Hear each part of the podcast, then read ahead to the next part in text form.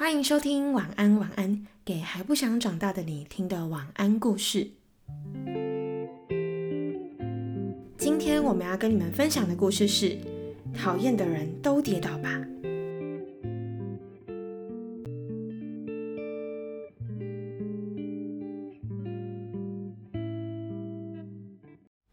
我有讨厌的人，而且有好几个。为什么他们要那样说话呢？为什么要对别人做出自己遇到也会不开心的事情呢？真希望讨厌的人都被石头绊倒。这些讨厌的人真的让我很不开心，我会一直想起讨厌的事情，怀疑是不是我自己不好，也让我越来越讨厌自己。啊！讨厌某个人真是浪费时间。我常常在脑海中幻想。我要这样对付讨厌的人，压把它压扁，放在手上拍一拍，遥控一个会让肚子着凉的机器人，害他肚子痛，或是呼喊嗡嗡嗡的蜜蜂，在他的头上飞来飞去。在不开心的日子里，我会想象这样的故事。这是一部由我担任主角的电影，现在正在拍摄最悲惨的画面。只要遇到悲伤的事情。就能够得到悲惨点数，集满足够的点数后，可以换取想要的东西。遇到讨厌的事情，觉得什么都不对的时候，干脆反向思考，做些完全无关的事情吧。例如，我会把箱子套在头上，躲在里面做一个超丑的鬼脸，或是把袜子卷起来，还有把冰箱里的沙拉酱拿出来摇一摇，或是唱歌给枕头听。再来就直接睡觉。对了，有时候也会因为一些平凡的小事，或是某人的一句话，让自己的心情又突然恢复正常。但是有时候真的很不开心的时候，不管做什么都无法改变我的心情啊。如果要形容讨厌的心情，比较像什么感觉呢？我觉得有时候像突如其来的倾盆大雨，因为这也是完全没有办法控制的事情啊。全身上下都被大雨淋得湿哒哒，觉得好冷好冷，就跟我悲惨的心情一样。如果说讨厌的心情像大雨，那么直到雨停之前，好需要一个避雨的地方啊。有一天我一定要做一个只有我知道，并且只属于我的秘密基地。如果只是小雨的话，就让自己淋得湿哒哒，或许也不错。其实讨厌的心情跟真正的雨很像，一定会有停止的时候。因为不知道什么时候会遇到讨厌的人或事情，所以我总是先想好各种鼓励自己的方法。平常就要收集自己喜欢的东西或是有趣的事情，先做好准备就对了。这样在心情不好的时候，才有办法把这些疗愈的小东西拿出来让自己开心。心情不好的时候，只要泡个澡就会觉得舒服一点。就算讨厌或悲伤的心情无法完全消失，或是身上还有附着一点点。我也可以过得很享受，例如吃吃美味的食物，和朋友聊聊天，看看美丽的风景，心情就会变好。啊，原来是这样！我以为大人们的感情都很好，原来大人也会有讨厌的人啊。他们偶尔也会在路边偷说别人的坏话，或是不断的抱怨自己的同事或是朋友们。每个人都很辛苦呢，我也很辛苦哦。街上的人们看起来都有自己各自的烦恼。就和我一样，就算现在不喜欢这个人，或许有一天我们会变成好朋友。有些人在好好聊一聊之后，就能够相互了解。当然，有时候也会因为一点小事情就讨厌对方。但是有的人就是很难相处。难道不管怎么努力都觉得讨厌的人，是被什么东西控制了吗？那个家伙可能因为某种理由把我当成攻击的目标吗？会不会那个家伙？控制那些我不认识的人，都是为了让我的心情不好，然后他就可以赚到情绪金币了。那个讨厌的家伙一定是长这样子的吧？他最喜欢听人们的叹气声和悲伤感。他只有一颗大大的眼睛，还有两个恶魔的脚，以及寻找猎物的望远镜。偶尔他也会用操控棒操控着别人的心情，还会用笔记本记下每个人讨厌的事情，然后用他收集到的金币。购买令人讨厌的东西，掌控着情绪的恶魔，原来是这样对待我们的吗？一定是这样。如果是的话，我无法原谅他，我讨厌那个会让人心情变得不好的家伙，我不想让那家伙得逞。所以，就算遇到讨厌的事情，或是事情跟我想的不一样，我也要一边告诉自己一定会变好的，一边寻找自己喜欢的事情，然后每天带着愉快的心情钻进被窝，努力思考该怎么办才会让那家伙遭到报应。原来那家伙听到笑声就会叫大姐而跌倒，所以呢，我就和朋友一起聊天聊得很开心，把他吓倒。我会遇见很棒的同伴。我们会一起兴奋的计划，让那个家伙觉得讨厌的方法。我们会一起想象很多很多有趣的事情。我们越开心，那个家伙就会越没有力气。未来变成大人后，一定也会出现讨厌的人，但是就算有也无所谓吧，因为我会仔细思考，是要勇敢逃离那个地方，还是好好的面对它。我可以决定该怎么做。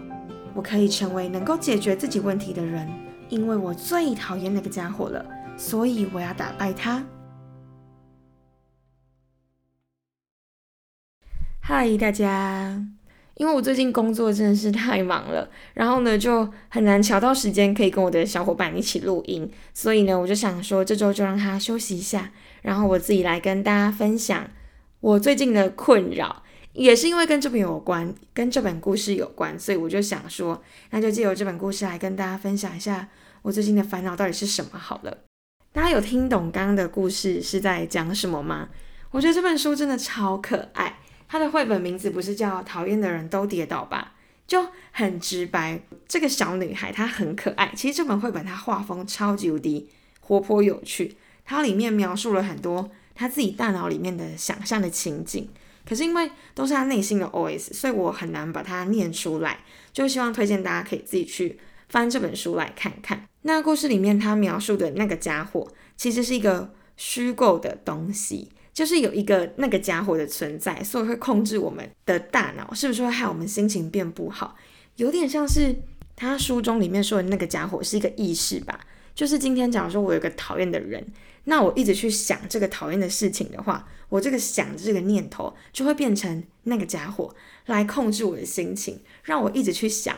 然后一直去，心情慢慢的变不好，所以呢，就是小女孩讨厌那个家伙的原因。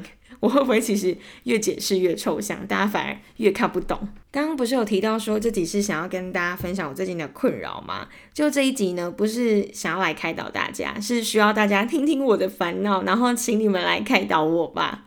就是呢，我最近发现我的情绪怎么讲，就是我很容易生气，然后那种生气就是很突如其来的，就。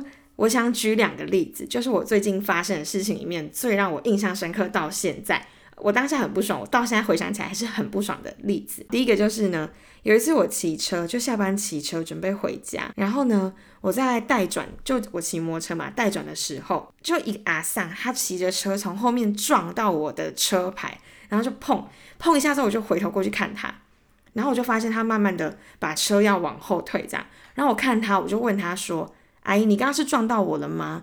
然后呢，他就说没有没有，他没有撞到我。可是他明明就撞到我，所以他后退了。我就说有，你撞到我了。然后他就说没有啊，我没有撞到你。这样，我就听到他硬要狡辩说他没有的时候，我就心中一把火突然烧起来。我就说你撞到我，你就说不好意思就好了，你干嘛要狡辩这样？然后我事后回想，我是不是太激动？因为我就觉得，我不知道为什么，我当下就觉得很不爽。所以我就很直接的对他那样讲出我的心情，就我就觉得你奇怪，你撞到了，你为什么不好好讲？你撞到当下跟我说声不好意思，我完全不会有事，我就觉得哦好没关系这样。可是你就硬要后退，然后说你没撞到，然后就给我骑走了，是怎样？我真的不爽到现在，就那个不爽的点，我只是觉得说明明事情就是可以很好的解决，你干嘛要这样处理呢？这是其中一个案例嘛，然后再来就是。我昨天还是前天，哎，对，昨天去看牙医的时候，就我现在有带矫正器嘛，所以就是每个月都要回诊。那我上个月去回诊的时候就约好了这个月的回诊时间，而且因为我有加他的官方 line，所以他都会提醒我说，哎，我什么时候什么时间要去回诊这样。那他在昨天早上，我是晚上要回诊，他早上还寄了两封通知给我说，哎，我们晚上六点半见哦。而且因为我看牙齿的地方不是在我住的地方附近，就是我要坐火车到其他乡镇去这样，然后呢，我就到诊所的时候就说：“哎，你好，我今天有预约什么什么医师这样。”结果呢，他就说：“呃，魏医师今天没有看诊哦。”然后我就突然真的是就超傻眼，我真的非常不爽。我就说：“哈，我说这不是很早就预约好的吗？”然后他就说：“对。”他说：“可是我们打了很多通给你，你都没有接电话，所以我们没有提醒到你更改预约的时间。”这样我说。没有啊，我根本就没有看到未接来电，也没有接到电话。你怎么说你有打电话给我？这样，他就说有，小姐，我们真的打了很多通电话给你。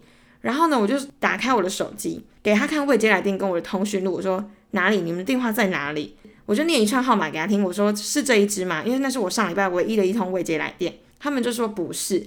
那我就说，那你告诉我说电话在哪里？就你们根本就没有打电话，为什么要说你们已经打了很多通电话给我，然后却说我没有接这样？然后后来他们就说，他们从上礼拜就开始一直打电话。我说，所以你们今天早上还寄了两个通知给我，然后今天我也没有再接到任何的一通电话。反正我在场，我在他们的柜台，我整个超激动，我很像 OK。可是我我当下真的没有办法控制我的情绪，我就觉得，你你凭什么这样对待别，就是对待你的患者，或是对待诊所的客人这样？那时候刚好我就听到隔壁的男生，他跟我预约同一个医师，然后他也遇到一样的状况。就是那个护士就跟他讲说，跟讲说，那个护士就跟他讲说，我没有打你的电话，可是发现你的电话是空号。哎，什么连空号你都可以拿来讲，讲说患者电话是空号，所以他没有联系到他，医师间请假没有来上班这样。然后呢，因为我当下听到这个嘛，我就继续问他，我说你们这样子处理方式让我觉得很不开心诶，因为预约取消了你也没讲，然后人都到了你才说今天没有看诊，是想怎样？是想怎样？是我心里想的，我没有讲出来。我就跟他们表明说，我现在当下的心情觉得很不好，因为我觉得那个不好的原因不是因为预约被取消，而是你为什么要撇清责任呢？如果你没有打电话，你就承认你自己的疏忽，说今天是诊所不好意思疏忽了，简单的道个歉，我觉得我就可以接受。我当下就好吧，我就拍拍屁股回家。可是你为什么硬要说？他这一直强调，他一开始一句不好意思都没有说，他就一直强调说是我没有接电话。可是我就直直拿手机给他看，然后就说没有啊，你就是没有打电话来，不然我是故意要说谎骗你，或是把通话记录删掉嘛？这样他才说好，那不好意思，可能真的是我们疏忽了。这样前面我们大概僵持了十几分钟啊，他都一直说强调是我没有接电话，我就很不能接受啊！我真的是就只是想要你承认你自己的错误，然后道歉这样就好了。我不是一定要得到那个道歉，我只是觉得说。你今天为什么要把错这样怪在别人身上？反正我当下就超气，我就跟他吵完之后离开了。可是我回程就越想越不对劲，我就觉得说，好，今天不是只有我遇到这种状况，而且我并没有在诊所得到我觉得理想的理想的对待嘛，所以我就再传讯息给诊所，我就传 messenger 给他们，我就说，我就传了超长一串，然后就说您好，我对于我是刚才什么什么在那边跟你们反映的患者。跟他们表明说，我觉得他们今天这样的态度真的很不 OK，因为并不是我没有接到电话，是他们真的就是有疏忽，然后表明了我的心情。之后我最后就说，我希望在我未来两年的矫正过程里面都不要再有这种情况发生，因为我也并不会没有提前告知你们就自己不去看诊，而且我还跟他讲说，难道你们诊所的医生的时间是时间，那病人的就不是吗？会不会在听的人就是觉得我是 OK？因为我跟我姐分享，我姐就说护士会觉得她遇到笑诶吧。可是我就很不能接受啊！我那个不能接受的点是，其实我常常生气的原因是因为我觉得今天在我没有对不起对方的当下，我没有办法接受别人对不起我。诶，有人是也是像我这样子吗？有时候都不太确定这样到底是是不是我太偏激，或是我情绪起伏太大。可是我就很常这样想啊，就是今天在同样的一件事件下。然后我并没有愧对你，或是我没有对不起你的话，你为什么要用我觉得不好的方式对待我呢？以前我听我室友，就是我上一集，哎，上上集特别来宾室友杨，他跟我说过，他觉得我是一个很讲求关系对等的人。然后呢，我也觉得我是。就今天在关系里面，我觉得我付出对我付出给对方多少，我就会希望可以得到多少，或是说我今天在没有对不起你的状况下，我也不希望你对不起我。就是很讲求一个双向的平衡的那种概念，但有时候这种事情真的很难，因为你没有办法去掌控别人应该怎么对待你，你只能要求自己说好，那我今天就是尽我所能的去不要亏待别人。那这样子就是我也希望别人能不能也可以尽他们所能的，不要去亏待我，就有点像是我尽力了，那我也希望你尽力。可是如果你没有尽力的话，好，那我就认了，因为我已经是这样对待你的那种。态度。那如果你今天没有办法同等的回报我，那我可能就会慢慢的、慢慢的、慢慢的疏远这个人，或是慢慢的不跟他那么亲近，或是不那么信任他。哦，这种讲起来又觉得好复杂。有时候我都觉得要当我的朋友，或是要待在我的身边，其实也是蛮痛苦的。因为虽然我平常自认是一个好好小姐，就其实我对人很随和，可是你只要也不能说踩到我的地雷，就是跟我相处没有办法。达到一种平衡的关系，就像我刚刚讲的，我如果对你好，可是你却没有同等的对也对我好，不一定说好，因为好的那个分量你其实也很难拿捏。可是如果我今天并没有任何做任何对不起你的事情，你却先对不起我，我就会有一点点失望或是伤心。但有时候又会反过来检讨自己，说我干嘛要把自己的情绪建立在别人身上，就是把我自己的期待丢在别人身上的那种感觉，很矛盾的，我就永远没有解答。就是我既不希望别人对我不好，可是我也不希望我去要求别人对我好，这样应该有讲的比较直白一点吧。哦，大家还有印象，刚绘本里面有讲到说，这个小女孩她会一直想起讨厌的事情，然后她就会开始怀疑是不是我自己不好，然后她就越来越讨厌自己。我觉得这也蛮讲到我自己的心坎里，就是你有时候想到一些讨厌的事情的时候，你就会。想想想想想，原本觉得很愤怒、很生气，但后来就会开始检讨自己，就哈，我刚刚是不是太激动，或者我我是我还是其实是我错了。开始检讨自己之后，你就会陷入一种开始自我怀疑，是不是我错了，是不是我不够好，所以才会让事情演变成这样。那我觉得有时候这种事情是一个恶性循环诶，一开始你觉得是对方错，后来检讨对方之后变成检讨自己。就是一直陷入在这种轮回之下，其实真的很浪费时间。就跟这个小女孩说的一样，讨厌魔鬼人真的是浪费时间。但是在这个绘本里面，还有一个它很重要要传达的点，就是你讨厌人是没有关系的，因为人不可能只有善良的情绪，你总不可能一直都是喜欢别人的吧，或是一直在对别人好的，那你自己该承受多大的压力啊？所以你偶尔有负面情绪，或是你觉得厌世、觉得讨厌谁，都是很 OK 的。你要懂得抒发你自己的情绪，我觉得这是这个绘本里面蛮主要想要传达的一点。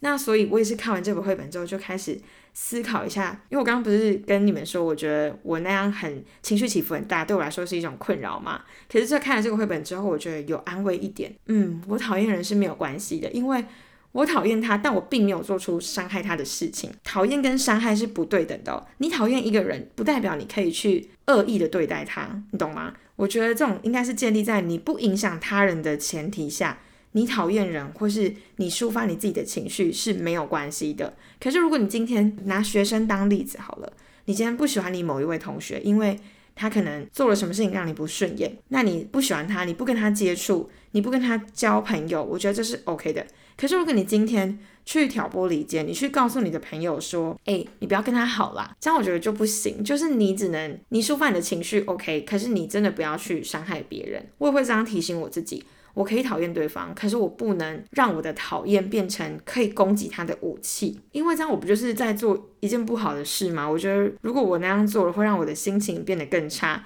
我又会掉入那个自我怀疑的漩涡里面。要怎么鼓励自己，跟让自己的心情变好？还有平常就要收集你自己的有趣清单，就你做什么事情会让你的心情变好。我觉得这点我平常就自己有蛮常在累积的，因为刚刚不是我最近很易怒嘛，所以我必须要找到很多方法来调试我自己的心情啊，不然我就每天都会心情在不爽。就是如果在上班的期间被惹怒，我最常做的安慰自己的方法就是下班骑去百货公司，或是骑去任何可以。买东西的地方狂买一波，不管买什么，我就看到什么我很喜欢的就给他买。当然还是会挑一下是自己需要或是想要的啦。然后买完就觉得啊，心情舒畅。像我最常去的就是无印良品啊、生活工厂啊，就是买一些家居类。我觉得买家居类的东西很容易让心情变好诶，或者是骑摩托车到处乱逛。最近发现骑摩托车跟洗澡很像，洗澡是用水冲掉自己的烦恼，那骑摩托车的时候呢，是让风吹掉自己的烦恼那种感觉。就骑摩托车啊，然后买东西啊，然后或是去爬山看风景、看海这种接近大自然的活动，我觉得取悦自己的方式有很多种，就看我当下不爽的程度到哪里，需要用哪一种方式来消抵自己的不爽那种感觉。这集讲到这边，发现有点难结尾，因为我就是单纯的想要跟大家分享。我最近这个易怒的情绪，跟看到这本绘本的时候是如何替自己找到一点点解答。因为就像我刚刚跟你们讲到的嘛，讨厌一个人会让我自我怀疑，说我这样讨厌别人是不是不对的？但是我当下心情就是很差。啊。如果你刚好在听节目，然后也跟我有相同困扰的人，就是你非常易怒，非常容易对别人生气。的话，欢迎你可以在我们 IG 私信我，跟我聊一下你的状况，或是你是怎么解决的，然后让我知道说我并不孤单。然后呢，这本绘本还很可爱，它在它的书腰上呢就告诉大家消灭讨厌情绪的五步骤。第一个呢是想象如何对付讨厌的人，诶，我觉得这真的超可爱。他画就是他画的那个很可爱之外，我其实自己偶尔也会这样想。